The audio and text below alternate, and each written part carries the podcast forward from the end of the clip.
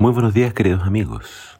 Hoy en Primero Dios te invito a que juntos leamos Marcos capítulo 4. Dice así la palabra del Señor. Jesús también dijo, el reino de Dios es como un agricultor que esparce semilla en la tierra. Día y noche, sea que él esté dormido o despierto, la semilla brota y crece, pero él no entiende cómo sucede. La tierra produce las cosechas por sí sola Primero aparece una hoja, luego se forma la espiga y finalmente el grano madura.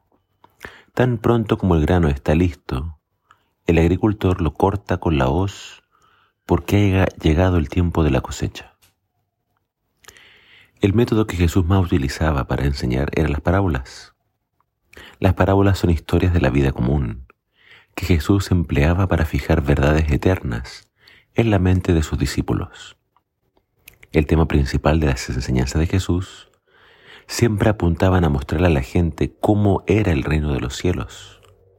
Lo más probable es que Jesús haya contado esta parábola en un entorno agrícola, como lo es el Valle de Genezaret, un lugar muy fértil que queda cerca de Capernaum, en el mar de Galilea. ¿Qué lección encontramos en esta parábola? ¿Cómo es el reino de los cielos? Depende de lo que tú siembres, eso vas a cosechar. Y cada cosecha es diferente la una de la otra. Sembrar zanahorias no es lo mismo que sembrar maíz.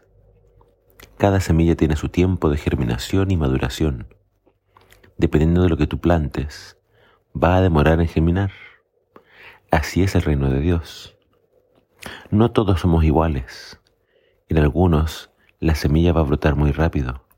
En otros puede que demore un poco más.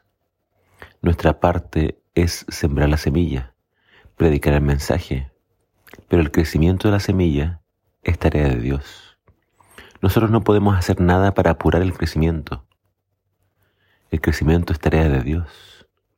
El Espíritu Santo es el que trabaja en el corazón y la mente del hombre para convencer a la persona de su necesidad de Dios. El Espíritu Santo es el que lo convence de pecado, él nos muestra nuestra maldad y nos hace sentir nuestra necesidad de ser salvados. Tu tarea es predicar a Cristo Jesús, el Salvador del mundo. Así que sé paciente. ¿Ya plantaste la semilla? Ahora ora y pídele a Dios que mande la lluvia, su Santo Espíritu, para que trabaje en el corazón de esa persona y quizás muy pronto tú podrás ver los frutos de una vida transformada por el poder de Dios. Así que siembra, predica y ora. Muy pronto vendrá Jesús a cosechar. Él viene a buscar a aquellos que están dando frutos. Así que oremos para que esos frutos no falten en nuestra vida y para que las semillas que estamos sembrando germinen antes de que Jesús venga, para que también puedan ser llevadas al cielo. Que el Señor te bendiga.